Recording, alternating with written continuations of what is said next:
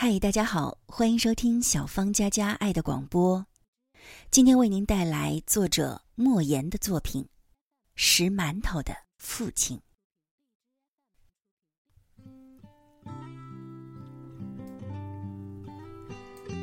十六岁那年，我考上了全县城最好的高中。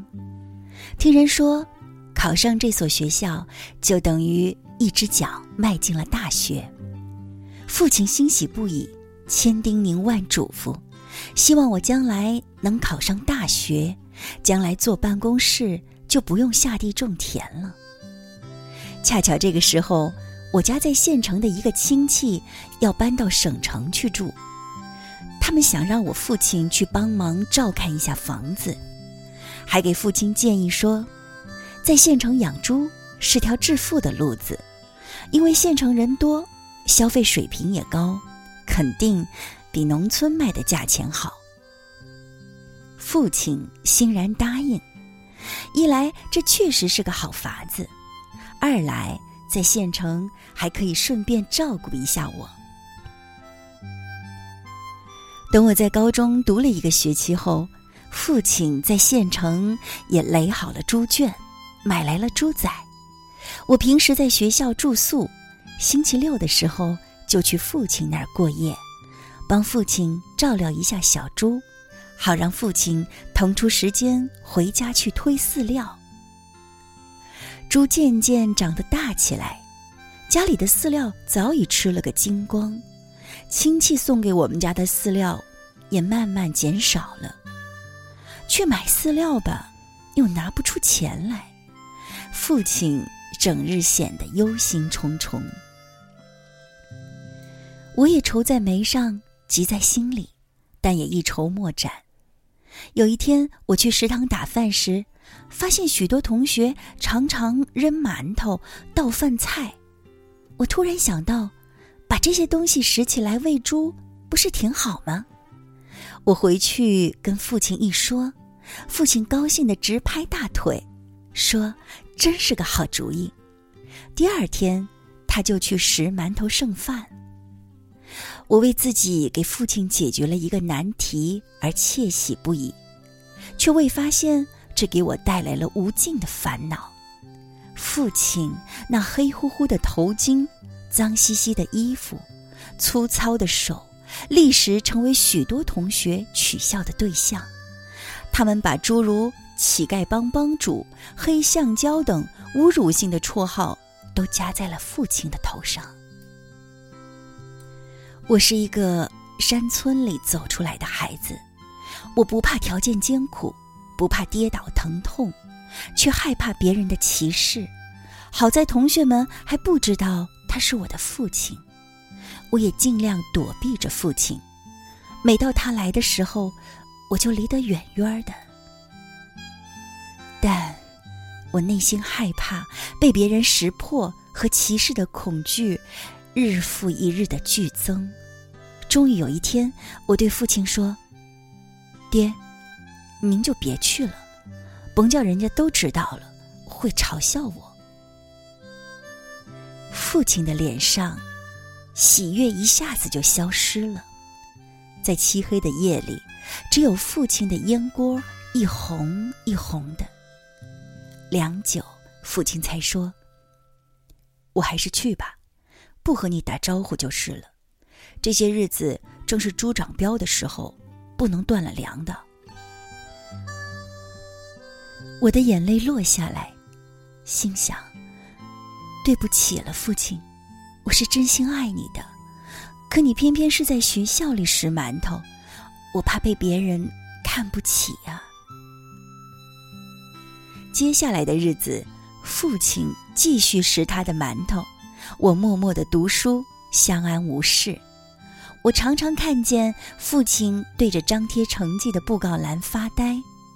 好在我的成绩名列前茅，可以宽慰父亲的。我想，一九九六年的冬天，我期末考试的成绩排在了年级前三名，而且还发表了许多文章，一下子名声鹊起。班里要开家长会，老师说：“让你父亲来一趟。”我的心一下子就凉了。我不知别人知道那拾馒头的人就是我的父亲时，会怎样嘲笑我。伴着满天的风雪回到家，我对父亲说：“爹，您就别去了。我对老师说您身体有病。”父亲的脸色很难看，但终究没有说什么。第二天，我伴着风雪冲到了学校，坐在了教室。家长会开始了，鼓掌声和欢笑声不断，我却一直蔫蔫呆呆，心里冰凉的厉害。父亲啊，你为何偏偏是一个农民，偏偏在我们学校拾馒头呢？我无心听老师和家长的谈话，随意将目光。投向窗外。天哪，父亲！我拾馒头的父亲正站在教室外，一丝不苟地聆听老师和家长们的谈话。他的黑棉袄上落满了厚厚的积雪。我的眼泪哗哗的流了下来。我冲出教室，将父亲拉进来，对老师说：“这是我爹。”掌声一下子如潮雷动。回去的路上，父亲仍然挑着他捡来的两桶馒头和饭菜。他说：“你其实没必要自卑，别人的歧视都是暂时的。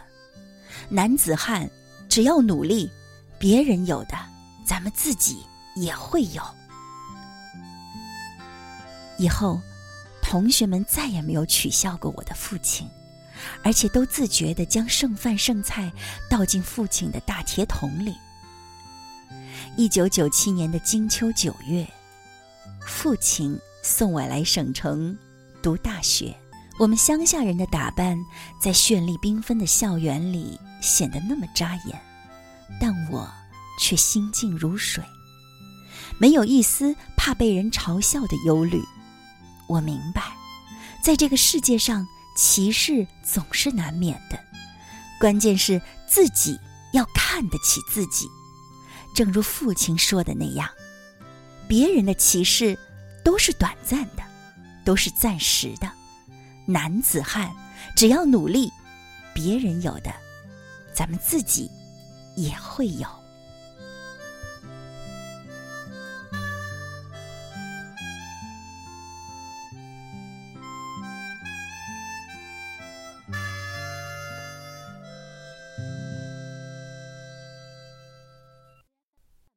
一个人眺望碧海和蓝天，在心里面那么灰就淡一些。海豚从眼前飞越，我看见了最阳光的笑脸。好时光都该被宝贝，因为有限。我学着不去担心的太远，不计划太多，反而能勇敢冒险，丰富的过每一天，快乐的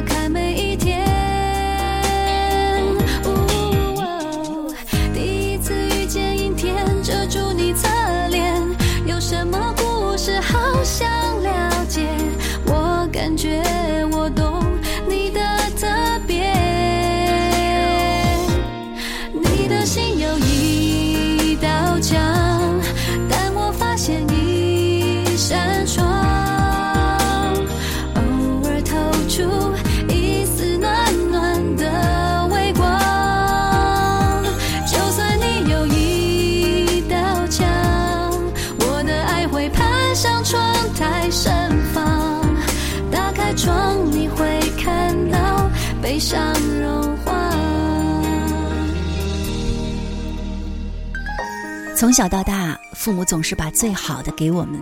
现在我们才明白，世界上最美好的事是，我们已经长大，他们还未老去；我们有能力报答，他们仍然健康。各位好，这里是小芳佳佳爱的广播。感谢您的收听，愿上帝的爱同在。我们下期节目再会，拜拜。